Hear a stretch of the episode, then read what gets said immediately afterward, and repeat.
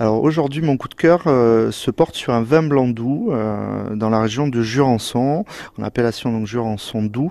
Euh, on est sur le domaine de Jean-Marc Gruzotte.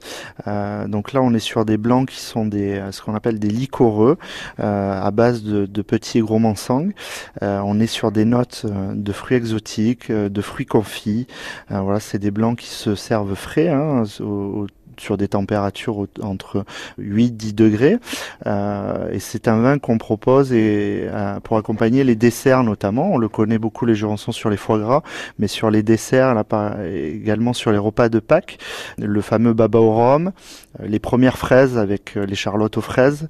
voilà, ce sont des blancs qui se dégustent très bien sur sur ces mets-là, et également bien entendu sur les fromages de brebis. Hein, le Jurançon étant un, un vin béarnais et on, donc on peut l'accompagner sur, les fromages basques, notamment les fromages de, brebis. Donc le vin de Jean-Marc Gruzotte, c'est la cuvée Grain des copains en son doux et elle est vendue euh, ici en boutique autour de 14 euros.